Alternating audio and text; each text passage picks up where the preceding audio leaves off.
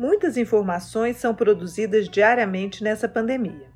O podcast Cadinho de Ciência, produzido pelo Divulga Renê, o grupo de divulgação científica da Fiocruz Minas, nesta temporada sobre vacinas, pretende discutir dúvidas mais frequentes e trazer informações atualizadas para você. Olá, pessoal! No episódio de hoje, eu e a Cris vamos conversar sobre a eficácia das vacinas. Afinal, Cris, o que é eficácia que a gente tem ouvido falar tanto por aí? Olá, pessoal! Oi, Carol!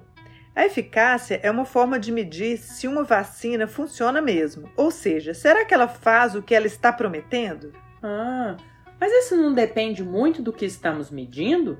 Temos que considerar se a pessoa vai ter sintomas leves, mais graves ou mesmo a proteção contra a morte, não é isso?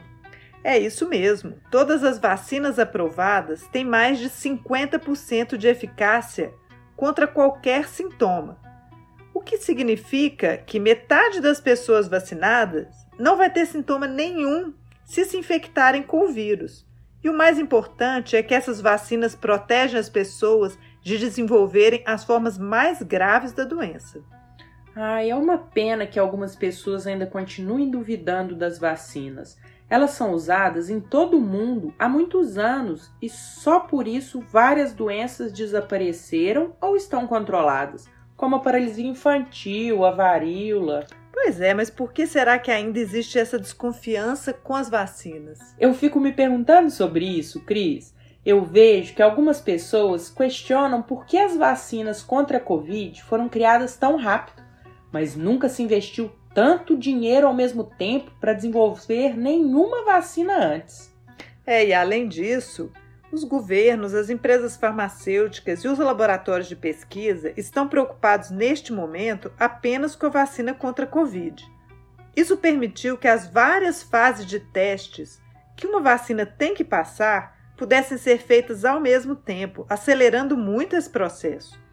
A gente também não pode esquecer que o novo coronavírus é muito parecido com outros coronavírus que recentemente preocuparam os pesquisadores, como o MERS e o SARS. Por isso, esses vírus estavam sendo bastante estudados. E quando essa pandemia surgiu, muitos pesquisadores já tinham algumas pistas de como lidar com o novo coronavírus. Ah, eu lembrei de uma outra coisa. Várias empresas investiram no desenvolvimento de estruturas para a produção de vacinas. Muitas dessas empresas foram estimuladas por outras epidemias, como a do vírus H1N1. E essas estruturas puderam ser rapidamente adaptadas para produzir a vacina contra a Covid. Tem razão. A China é um bom exemplo. Eles investiram em parques industriais para a produção de material básico das vacinas, que precisam de um laboratório capaz de produzir com alta segurança e em grande quantidade.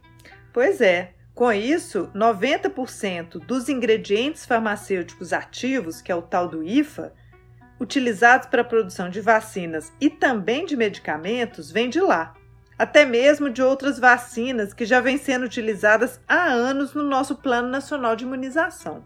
É, muita coisa aconteceu para que essa vacina fosse produzida tão rápido, mas isso não alterou o tanto que elas são seguras e ainda a única forma de combater de vez o coronavírus e nos ajudar a voltar a ter uma vida mais normal, que é o que todos queremos. Hoje nós conversamos sobre duas dúvidas muito comuns. Além do que é eficácia, falamos também por que as vacinas ficaram prontas tão rápido. Ainda não está claro para você? Mande um e-mail para divulga.rene@fiocruz.br. Você também pode nos enviar sua opinião ou sugestões para os próximos episódios. Por hoje é só, pessoal. Obrigado pela companhia e até o próximo episódio da série Vacinas, do podcast Cadinho de Ciência.